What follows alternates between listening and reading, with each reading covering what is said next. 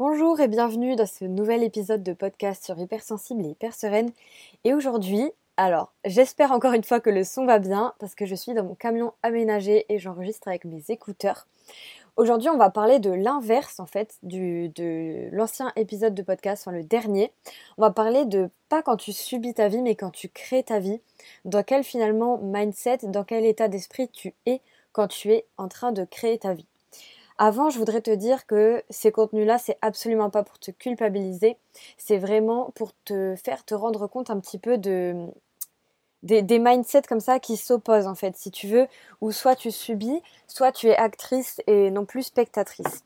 Moi, ça m'arrive d'aller parfois dans la phase subir, parfois je reviens dans la phase créer, parfois j'ai une phase où je suis tout le temps dans la phase créer.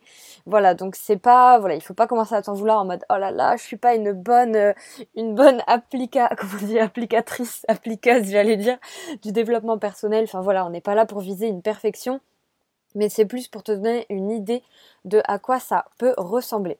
Donc déjà ce que j'ai fait, c'est que j'ai créé un post Instagram que tu pourras retrouver où j'ai opposé un petit peu les deux. Donc je vais te, je vais te lire comment je l'ai mis et je vais analyser ça. Alors, donc voilà, quand tu subis ta vie, tu es donc tu te sens impuissante, alors que quand tu crées ta vie, tu te sens plutôt puissante et créatrice. Quand tu subis ta vie, tu blâmes les autres, tu blâmes le monde entier, alors que quand tu la crées, tu te responsabilises, tu reconnais tes torts plus facilement, tu prends ta responsabilité et euh, ouais, tu la prends pleinement en fait. Même quand il y a la faute de l'autre, tu, tu la prends pleinement. Quand tu subis ta vie, tu es focus sur les causes. C'est-à-dire que tu te demandes pourquoi ça m'arrive à moi, pourquoi il m'arrive toujours ça, et pourquoi mon père est comme ci et pourquoi ma mère est comme ça. Et c'est bien aussi, je pense, d'analyser ça. Mais si tu restes bloqué que dans les causes, que dans le passé, bah, c'est un peu difficile d'avoir un présent qui, te fait du bien. Donc euh, l'inverse, c'est de te focus sur les solutions. Donc focus sur le comment, comment je peux faire, comment je peux changer ce comportement qui me déplaît, euh, comment je peux améliorer ma relation amoureuse, comment je peux contribuer moi-même à améliorer euh, l'amitié avec cet ami pour avoir l'amitié que je désire. Voilà, en fait, ça va plus être orienté sur ça et sur bah, finalement en quoi je vais être responsable des résultats que je vais avoir, en quoi je suis responsable des résultats que j'aurai. et, euh, et ouais, c'est vraiment focus sur les solutions. Ensuite, quand tu subis, tu es souvent dans le refoulement et dans les non-dits. Tu t'exprimes pas trop, tu attends que l'autre devine, que l'autre comprenne, etc.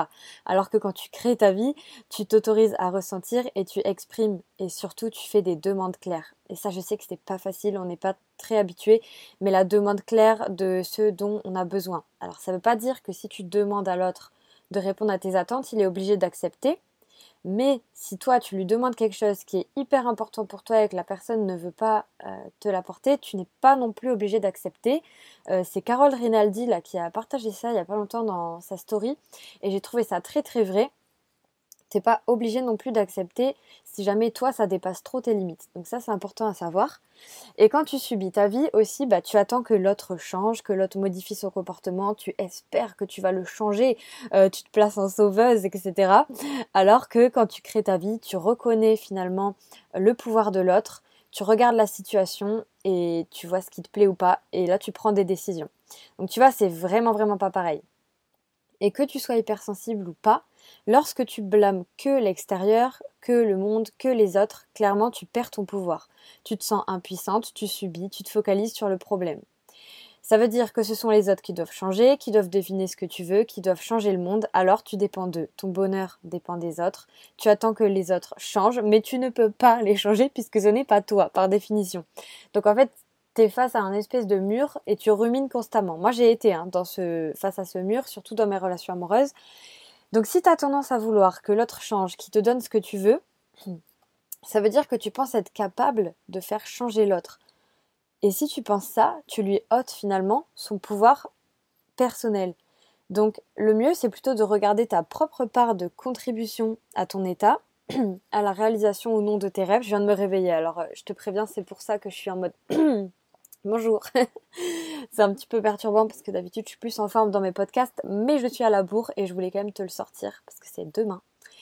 Euh, enfin, toi, tu l'écouteras aujourd'hui, mais voilà. Et donc, quand tu, quand tu regardes ta propre part de contribution, tu réalises que tu peux agir sur ta réalité et donc tu peux changer ta vie, tes pensées, tes émotions, etc. Et tu reprends du pouvoir. Après, attention, ça ne veut pas dire qu'il faut aller tout le temps bien et euh, avoir du pouvoir tout le temps et te sentir tout le temps powerful. Euh, je, le, dis ici parce qu'avec nos tendances perfectionnistes, ça peut être interprété pas vraiment de la bonne manière. Donc voilà un petit peu pour que tu vois la différence. J'espère que tu l'as bien compris. Et quand tu, quand tu crées ta vie, il y a aussi quelque chose, c'est que quand tu ressens des émotions, tu sais que c'est lié à quelque chose qui t'appartient. C'est pas que l'extérieur. C'est-à-dire que oui, il y a l'extérieur qui t'impacte, ça on peut pas l'enlever, c'est pas possible, mais ça va toujours en fait faire écho à quelque chose chez toi.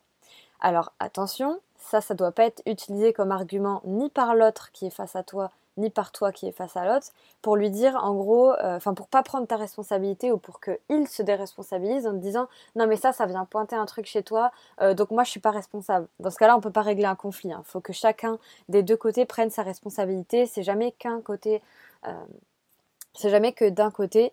Euh, donc voilà, je voulais quand même, euh, quand même le dire. Et euh, c'est vrai que c'est pas forcément facile aujourd'hui avec tout ce dev perso. Bah, ça peut être utilisé parfois pour se déresponsabiliser. Moi, je le vois énormément, énormément. plutôt de reprocher à l'autre des choses ou lui demander d'être plus positif ou autre. Juste finalement pour pas, bah, pour pas avoir à reconnaître ses torts. Donc ça, ça c'est encore une autre thématique. Mais donc, quand tu crées ta vie, tu reconnais quand même tes torts plus vite, tu prends ta responsabilité, tu laisses à l'autre sa responsabilité, mais tout en prenant pleinement la tienne. Je trouve que c'est pas plus mal de faire 100% de ses 50%. Je crois que c'est David Laroche qui disait ça. Et l'autre personne qui fait les 100% de ses 50%. Je sais plus si c'est David Laroche ou Jacques Salomé, mais enfin, c'est quelqu'un que j'apprécie et qui euh, a une expérience du couple qui est hyper intéressante. Vraiment, je te conseille de, de regarder surtout Jacques Salomé. C'est passionnant. Bref, ça c'est hors sujet, mais je voulais te faire une petite parenthèse. Et donc quand tu crées ta vie, tu te laisses aussi vivre tes émotions et tu les accueilles comme, ton, si tu étais ton propre parent en fait. Enfin, tu te, as auto, je veux dire tu as auto de la compassion, mais tu as de la compassion en fait pour toi-même. Moi c'est un truc qui m'arrive de plus en plus et honnêtement ça fait bizarre. C'est comme si en fait euh, je redonnais de la place à l'enfant que j'ai été qui n'avait pas de place en fait, qui n'avait aucune place et qui finalement bah, tu peux rester dans le déni et dire non, non, moi j'ai pas souffert enfant, euh, tout allait bien, j'avais les parents parfaits et tout. Euh, c'est rarement vrai, je pense que c'est même tout le temps faux, honnêtement. Euh, et finalement, bah oui, tu as un enfant en toi, une partie enfant en toi qui a vécu des choses, qui souffre encore et qui et c'est elle qui parle en fait. Donc tu peux accueillir cette partie-là et d'ailleurs c'est un travail qu'on fait beaucoup dans le coaching révélation et tu peux te focaliser plus sur bah, tes ressentis, les accueillir et ensuite tu passes, tu passes au comment et à te responsabiliser. Mais voilà, je veux pas que tu retiennes que tu dois juste prendre ton pouvoir, avoir du pouvoir, euh, tout le temps aller bien. Non, tu vas avoir des, émotions difficiles et j'ai même envie de te dire que quand tu crées ta vie, je te dirais même que c'est presque plus difficile que quand tu subis ta vie.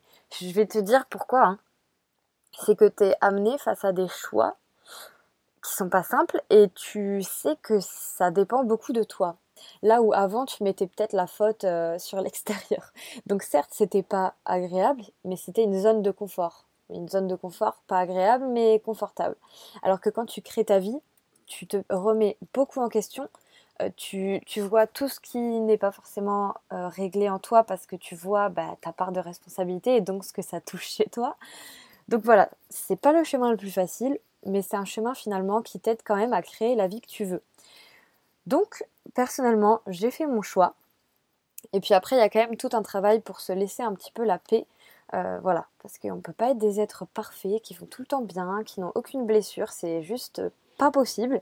Et pareil, les, les blessures que tu as font finalement la personne que tu es. Donc certes, ça ne définit pas tout de ta personnalité, etc. Mais c'est quand même des choses qui t'ont construit, construite. Donc c'est normal que, que tu aies des blessures. Voilà, t'es pas là pour être parfaite ou parfait. Donc je le redis. Et euh, lundi prochain, on va parler de quelque chose de super intéressant qui n'a pas forcément de rapport avec ça, mais je t'introduis un peu. Donc ce sera lundi on va parler, euh, tu vas avoir une interview avec Chloé Chaudet qui va nous parler de son non-désir d'être mère. C'est une femme qui ne veut pas être mère et qui en a fait un livre et c'est passionnant. On a eu une conversation vraiment hyper intéressante. Et là, je fais le lien avec créer sa vie, c'est que si toi tu veux pas d'enfant, tu as le droit de pas vouloir en avoir. Si tu veux en avoir, au contraire, tu as le droit euh, de tout faire pour en avoir. Alors je sais que c'est pas toujours simple, euh, voire pour certaines personnes c'est pas possible, mais voilà. Tout ça pour dire que c'est des décisions qui t'appartiennent, que c'est pas aux autres de décider pour toi. Et on en parle lundi prochain, donc je te dis à bientôt pour un prochain épisode.